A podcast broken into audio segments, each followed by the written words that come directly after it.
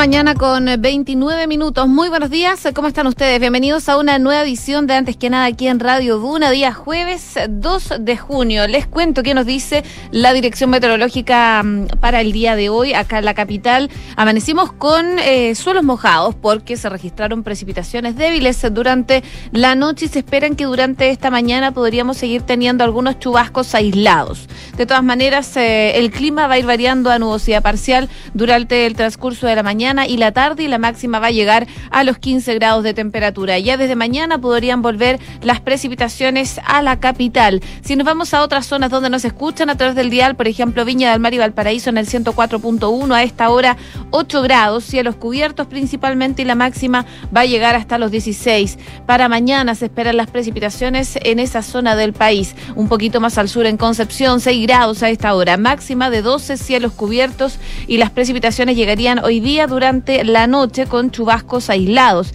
que se van a mantener por lo menos hasta el lunes, según lo que nos indica el eh, pronóstico extendido de la Dirección Meteorológica de Chile y claramente esos chubascos van a ir en aumento durante el transcurso de los días. En Puerto Montt, donde nos pueden escuchar en el 99.7, menos 2 grados a esta hora, hay cielos principalmente cubiertos, la máxima va a llegar hasta los 9. Para hoy no se prevén precipitaciones, pero sí para mañana viernes, que se espera lluvia débil hasta el sábado, domingo, de forma más bien intermitente, según lo que dice este pronóstico de la Dirección Meteorológica de Chile. Parte entonces de lo que nos da a conocer en los lugares donde nos escuchan a través del dial. También hay algunos avisos, sobre todo de heladas normales a moderadas en la región de Aysén, también en la región de Valparaíso, viento normal a moderado en el archipiélago Juan Fernández y viento normal a moderado en zonas de la región de Valparaíso, O'Higgins, Maule, Ñuble y también Bio Bio. Hacemos un resumen de las principales informaciones que están ocurriendo en Chile y el mundo en los titulares.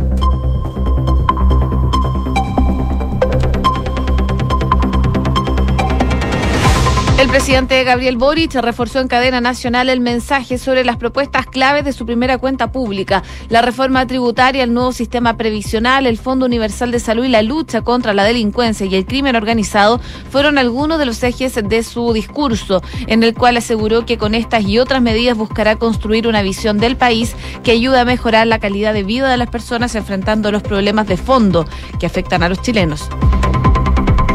El ministro Yorio Jackson enfatizó que si gana el rechazo en el plebiscito de salida sería un momento de arte incertidumbre en el país. Además, el titular de la SECPRES declaró que la aprobación de la reforma tributaria, por ejemplo, es fundamental para impulsar alguna de las iniciativas del gobierno. Esta tarde se va a decidir la prisión preventiva para los infantes de Marina imputados por la muerte de un comunero mapuche en Tirúa. El Ministerio Público presentó como pruebas un video donde se muestra el operativo militar y las órdenes impartidas por el teniente Luis Videla Cid al cabo Ricardo Seyel San Martín, que terminaron con el fallecimiento del comunero Jordan Yempi, quien se encontraba en el patio de su vivienda cuando el operativo se registró en noviembre del 2021. La Corte Suprema ordenó la inmediata libertad del cineasta Nicolás López tras acoger un recurso de amparo presentado por su defensa. Por cuatro votos a uno dictaminó dejar sin efecto la prisión preventiva que pesaba en su contra y que cumplía en un penal de Casablanca. En noticias internacionales, la policía de Estados Unidos confirmó que cinco personas murieron tras eh, un tiroteo en un hospital de Tulsa y que hay varios heridos. Entre las víctimas fatales se encuentra el propio autor del ataque, quien se habría suicidado. El incidente se suma a la serie de balaceras ocurridas durante el último mes en el país norteamericano. Aumentaron a 120 los fallecidos a causa de las lluvias torrenciales en el este de Brasil. Hasta ahora, 7.312 personas han quedado sin hogar. 14 ciudades del estado de Pernambuco han declarado estado de emergencia por las inundaciones eh, y por las malas condiciones climatológicas. Por otra parte, se han reportado 12 desaparecidos según el balance oficial del gobierno de la mañana con 34 Comenzamos la mañana informados en Antes que nada con Josefina Stavrakopoulos. Y partimos revisando las principales informaciones. Por supuesto, todo gira en torno a la cuenta pública que dio el presidente Gabriel Boric el día de ayer desde el Congreso Nacional y posteriormente una cadena nacional que eh, buscó para reforzar principalmente las propuestas centrales de su gobierno expresadas durante la cuenta, la cuenta pública, donde eh, en ese entonces aseguraba que iba a construir una visión de país que ayude principalmente a mejorar la calidad de vida de las personas enfrentando los problemas de fondo. Ese sentido, reiteró su intención de superar las brechas que dividen a los habitantes de Chile, comprometiendo plazos para avanzar en la agenda de reformas eh, de, su administración. Y ahí, claro, el presidente decía que tienen claro que un nuevo pacto social requiere un nuevo pacto fiscal. Y al respecto reiteró que en las próximas semanas va a presentar al Congreso una reforma tributaria para poder financiar las reformas que están de fondo comprometidas. Solo las sociedades que han sido capaces de generar un pacto fiscal solidario, en donde los que ganan más aporten más, han sido capaces de conquistar la prosperidad y el desarrollo, decía el mandatario. En esta reforma no será en contra de nadie, sino que a favor de Chile y esperamos contar con con su apoyo para seguir adelante, decía el presidente Boric. Además, eh, recordó que en agosto su gobierno va a presentar la propuesta para crear un nuevo sistema previsional y en ese sentido criticó la incapacidad del actual sistema de los fondos de pensiones para entregar pensiones dignas y destacó que él quiere repartir eh, una vez más la reforma nos toca los fondos que ustedes eh, han ahorrado. Él repetía constantemente eso, que los fondos de las personas van a seguir siendo de las personas. En materia de salud, reiteró que eh, este año se va a presentar un proyecto de ley que crea un Fondo Universal de Salud donde cada persona va a recibir el mejor tratamiento mm, que el país en su conjunto puede ofrecer. Sobre estas reformas estructurales, Boric reconoció que toman tiempo, eh, sobre todo en dar resultados, pero destacó que está consciente de que el gobierno debe hacerse cargo de las urgencias actuales. También indicó que saben que el alza del costo de la vida ha golpeado a millones de familias, sé lo que significa la inflación y por ello mismo hemos puesto todos nuestros esfuerzos en controlar sus efectos. No es un problema fácil, tenemos que evitar la tentación de medidas que pueden ser populares, pero que eh, nos causarían un a poco andar más daños que beneficios, decía Gabriel Boric, eh, tanto en la cuenta pública como en su declaración el día de ayer eh, en cadena nacional. Además, el jefe de Estado reconoció, entre otros temas, el incremento de la violencia y la delincuencia, que es un problema que afecta a todos. Y ahí dice que eh, conocemos las causas profundas y enfrentamos sus efectos más directos. Y además del delito común, estamos enfrentando a la organización criminal con presencia en diversas partes del país vinculadas a mercados ilegales como el narcotráfico. También habló del tema pymes y jornada laboral en materia económica. Ahí indicaba que el gobierno dará pasos necesarios hacia un nuevo modelo de desarrollo que implique un crecimiento inclusivo, sustentable y ecológico. Dice que un Estado emprendedor que apoye activamente las pymes garantice el trabajo decente, reduciendo la jornada laboral a 40 horas. Y además sostuvo que enviará eh, prontamente la ley que crea la empresa estatal del litio, como lo anunció eh, en su cuenta pública. Bueno, hubo reacciones, por supuesto, a propósito de las declaraciones que dio, los lineamientos que dio principalmente el presidente Gabriel Boric, tanto en la cuenta pública como en eh, cadena nacional durante la noche, eh, y hablaron en nada personal acá en Duna con eh, el senador Jaime Quintana, que hizo un análisis del discurso de la cuenta pública, principalmente realizado por el presidente Gabriel Boric, donde entregaba sus percepciones sobre seguridad, anuncios y proyectos. Ahí el senador Quintana se refiere al proyecto de 40 horas que recién les mencionaba, y esto fue lo que dijo. Yo creo que es un proyecto que, hay que mirarlo, nuestra carga eh, laboral, eh, hay evidencia en el mundo que, que no es de las más reducidas hay que mirar el contexto económico en el que estamos, en que además se va a hacer una reforma tributaria, y el tema es si ambas cosas caben en un mismo proceso. Yo creo que esa es la discusión que hay que hacer, donde las pymes van a ser una voz relevante, como lo fueron también en el, en el, en el acuerdo del salario mínimo. Entonces, a mí me parece muy bien, primero, en el ámbito económico, la reforma tributaria. Me parece muy bien, además, que el presidente haya eh, situado eh, cuáles son los, los objetos eh, a financiar con esta reforma tributaria. Y esto es salud, pensiones y cuidados, un sistema de cuidado. Algo súper concreto, este último punto es nuevo, es claramente un, es parte de la agenda de transformación del gobierno del presidente Boris y, tiene costo, y, es completamente necesario. un gobierno esto se haya hecho, hecho cargo en el pasado. Entonces, Eh, bueno, si todo eso es posible en un contexto de crisis económica, con una rebaja de 40 horas, bien, pero yo creo que eso hay que mirarlo con datos sobre la mesa.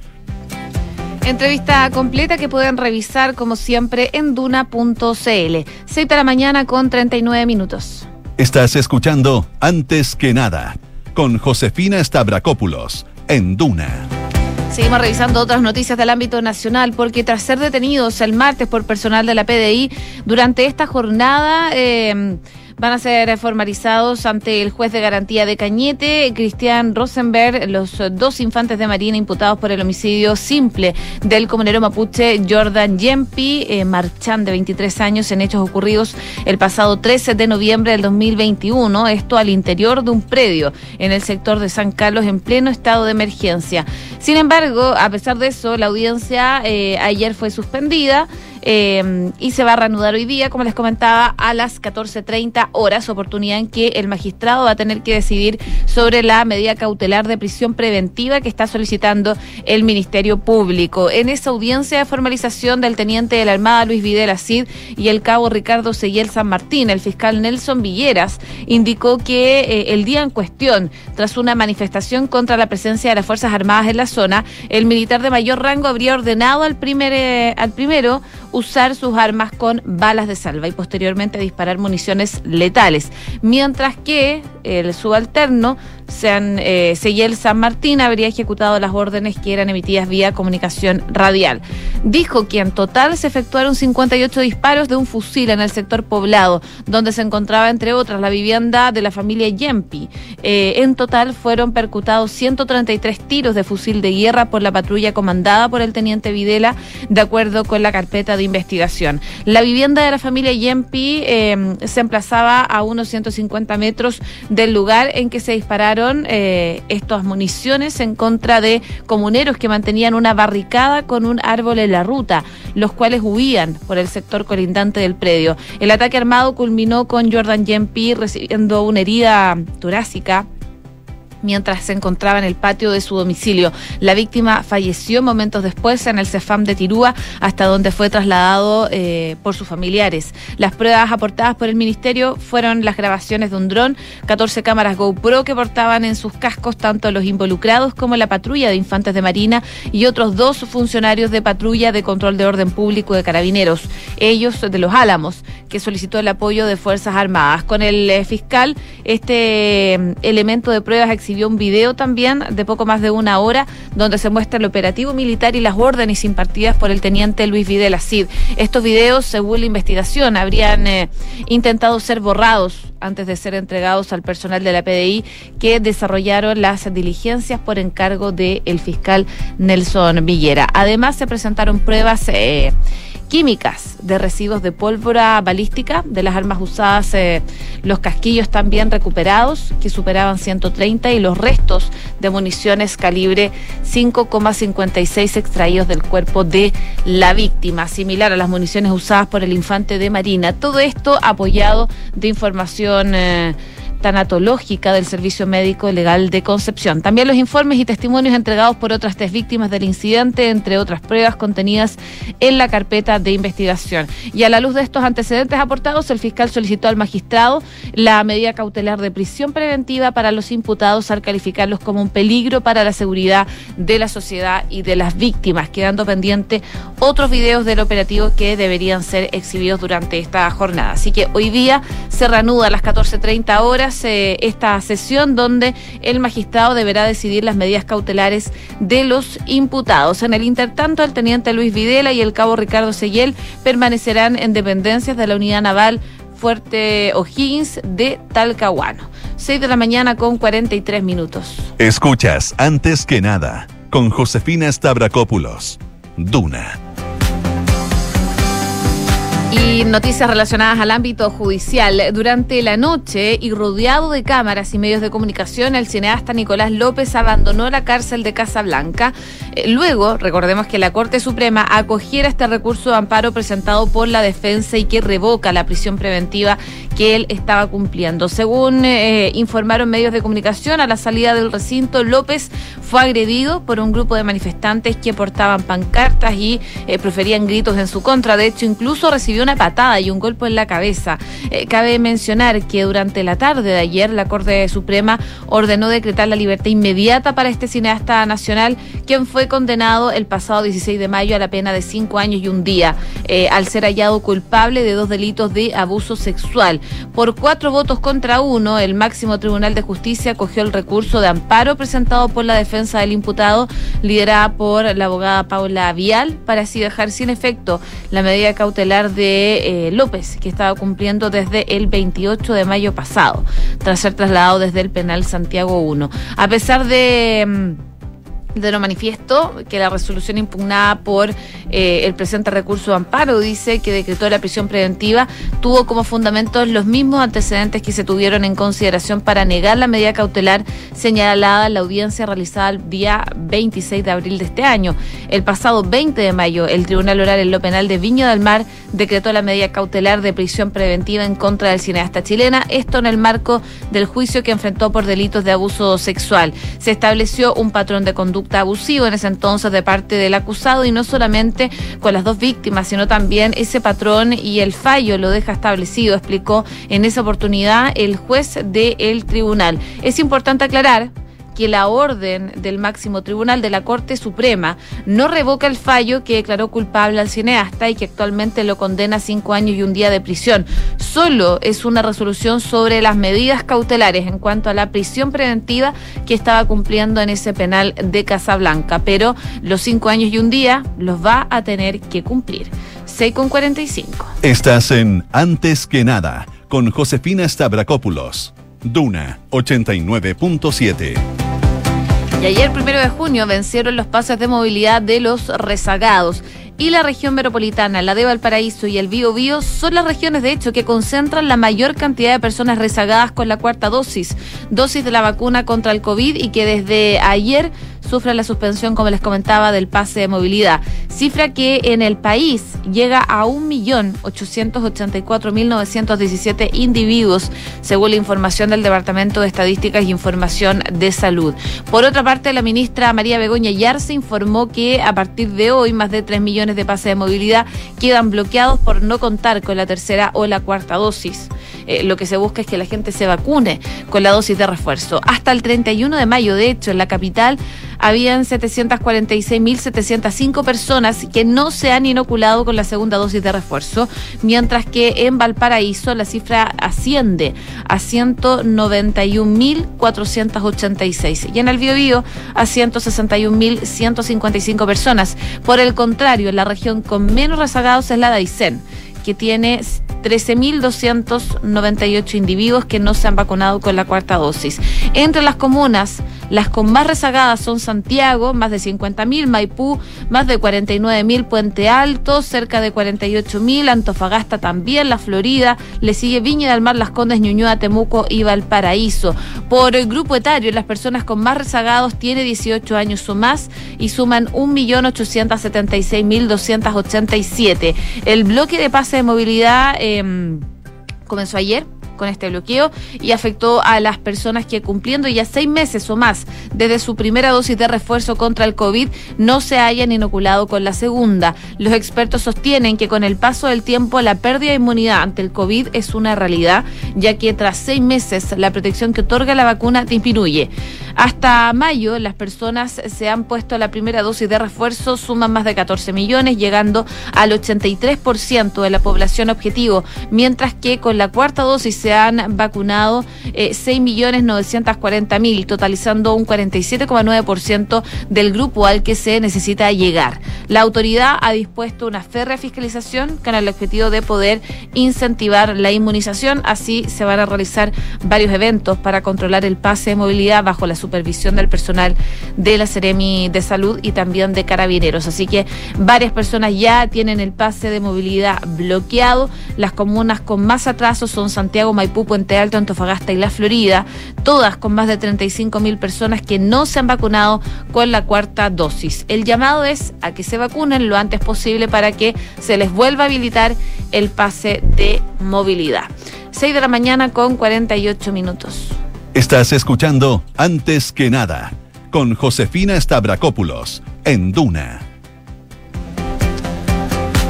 Por supuesto, seguimos eh, revisando lo que está pasando esta vez en el mundo y claro, ya se cumplen 100 eh, días de la guerra en Ucrania. Más de 260 niños murieron desde el inicio de los ataques de las tropas rusas, según lo que se da a conocer durante esta jornada y por supuesto llama la atención lo que está pasando en esa zona del mundo. De hecho, el Ministerio de Defensa de Rusia ha dicho hoy día que sus militares habían derribado un avión de combate combate ucraniano. Eh, además, también han asegurado que en una sesión informativa que habían atacado puntos de mandato de fuerzas ucranianas cerca de Kharkov y es que cuando están a punto de cumplirse ya estos 100 días, ya se cumplen ya 100 días desde que comenzó la guerra en Ucrania, Rusia sigue avanzando al este del país, em, en una ciudad clave, en la región del Donbass, está a punto de caer, de hecho, ante las tropas de Rusia en este conflicto que podría prolongarse durante varios meses más, según advierte Estados Unidos, que ayer prometió enviar más armas a Ucrania. Los rusos ya controlan el 70% de Severodonetsk, aseguró ayer Sergei Gailay el, eh, desde el gobierno de la región de Lugan. Según él, la ciudad está destruida al 90% y es la actualización que se hace a propósito de lo que está ocurriendo en, en Ucrania por esta invasión rusa que ya eh, Rusia ha ido avanzando durante el último tiempo y es una invasión que eh, al parecer le queda mucho tiempo todavía antes de que termine. Y ayer también se dio a conocer novedades en cuanto al juicio de Johnny Depp y Amber Heard. Bueno, la actriz eh, difamó a su esposo Johnny Depp al presentarse como una víctima de violencia doméstica, por lo que va a tener que pagar una indemnización de 10 millones de dólares. Esto es lo que concluyó finalmente el jurado del tribunal estadounidense. El jurado de siete miembros consideró que Amber Heard difamó a Deep en un artículo publicado en The Washington Post en el año 2018, en el que se describió a sí misma como una figura pública que representa el abuso doméstico. Por su parte, el jurado determinó que Johnny Depp difamó a Heard y deberá pagar 2 millones de dólares. Respecto de la cifra que deberá pagar Amber Heard, el veredicto estipuló que la actriz va a tener que pagar 10 millones por daños y otros 5 millones por concepto de multa, aunque la jueza del condado de eh, Fairfax, eh, de Virginia, en Estados Unidos, eh, rebajó esta última cantidad a 350 mil dólares. En la primera sentencia, la actriz aseguraba haber hablar contra la violencia sexual en la segunda decía representar al abuso doméstico y sufría la ira contra las mujeres que hablan, mientras que en la tercera sostenía que las instituciones protegían a los hombres acusados del abuso. El jurado, que tardó más de tres días en deliberar, consideró que estas tres afirmaciones eran falsas y fueron escritas con el objetivo de difamar al famoso actor, a pesar de que la columna no mencionaba en ningún momento a Johnny Depp. Eh, Amber Heard dijo que estaba decepcionada más allá de las palabras y calificó el veredicto como un revés para las mujeres. Aseguró que la decepción que sentía estaba más allá de las palabras. Estoy desconsolada porque la montaña eh, de evidencia no fue suficiente para hacer frente al poder y la influencia desproporcionada de mi ex marido, dijo Amber Heard tras eh, concluir este juicio. Estoy aún más decepcionada con lo que significa este veredicto para otras mujeres es un revés. Ahora, el jurado dice me devolvió la vida, decía Johnny Depp. Por el otro, por el otro lado, me siento verdaderamente honrado. Los veredictos así ponen fin a este juicio televisado de, Johnny Depp. Em, que esperaba ayudaría a restaurar su reputación, aunque se convirtió en un espectáculo de un matrimonio que ha sido viciado. Ahora vamos a ver qué sigue para ambos actores, incluso ya se habla de que... Eh, Johnny Depp, que ha sido tres veces nominado al Oscar al mejor actor, había sido hasta hace poco una estrella rentable y su papel como el capitán eh, Jack Sparrow en la película Piratas del Caribe ayudó a convertirle eh, en una figura a nivel eh, global perdió ese papel por este juicio, pero algunos dicen que podría volver a ese papel en Piratas del Caribe. A lo mejor no es demasiado tarde para Johnny Depp. 6 de la mañana con 53 minutos. Cifras, mercados, empresas. Las principales noticias económicas están en Antes que nada. En noticias económicas se destaca el eh, proyecto sobre el gas natural. Uno de los temas importantes, de hecho, que mencionó el presidente Boric en su cuenta pública fue el anuncio de este proyecto de ley que establecía tarifas para la distribución del gas natural con mayores sanciones a empresas. Em, infractoras y compensaciones a consumidores. Además dijo que el Servicio Nacional del Consumidor, el CENAC, será parte de una demanda presentada em, por una organización de consumidores ante el juzgado civil por el sobreprecio de distribución de gas natural. Eh, según los antecedentes aportados por la Fiscalía Nacional Económica. Y acá habló el ministro de Economía, Nicolás Grau, eh, que tendrá como misión junto a su par de energía, Claudio Huepe, de elaborar la iniciativa que se va a enviar al Congreso ya en las próximas semanas. Eh, existen distintas formas de lograr, dice el ministro Grau, eh, contener una tarifa en un contexto donde existe un poder de mercado a monopolio natural, como es el caso del gas natural. La estrategia que está en la legislación actual consiste en limitar las tarifas de manera indirecta a través de limitar las utilidades que pueden tener las empresas. Así entonces, el ministro Grau a propósito de este proyecto, dice que habrá un procedimiento que va a definir las tarifas máximas que podrán cobrar estas empresas de gas natural, un tema que se está tomando la prensa económica el día de hoy. Y también, por supuesto, lo que se toma la prensa económica tiene que ver con la cuenta pública del presidente Gabriel Boric. Eh, los expertos, de hecho, valoraron la meta del gobierno de subir la productividad en 1,5% anual, pero lo ven poco factible en un mediano plazo, por lo menos. Este fue uno de los temas económicos que marcó la cuenta pública del presidente.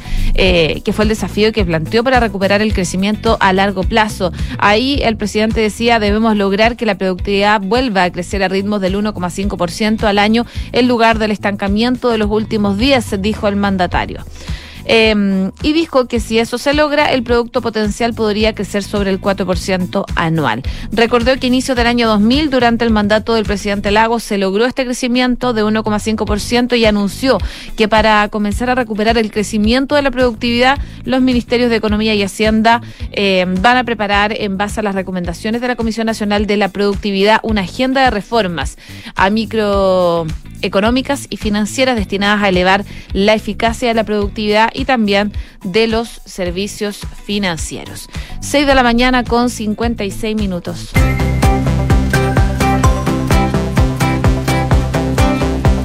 A esta hora en Santiago la temperatura marca en la capital 5,4 grados Cielos cubiertos, precipitaciones débiles se esperan durante el transcurso de la mañana, pero nubosidad parcial solamente durante la tarde. Y la máxima va a llegar hasta los 15 grados solamente. Y les cuento que en Consorcio proteger a los que trabajan contigo es posible. Contrata ahora el seguro obligatorio COVID-19 de forma rápida y segura estando eh, en consorcio.cl. ¿Y sabías que puedes comprar de forma anticipada los servicios funerarios de María Ayuda? Entrégale a tu familia la tranquilidad que necesitan y estarás apoyando a cientos de niños de la Fundación María Ayuda. Convierte el dolor en un acto de amor. Cotiza y compra en www.funerariamariaayuda.cl. Bien a continuación, Duna en punto junto a Rodrigo Álvarez. Sigan en la sintonía de Radio Duna acá, el 89.7.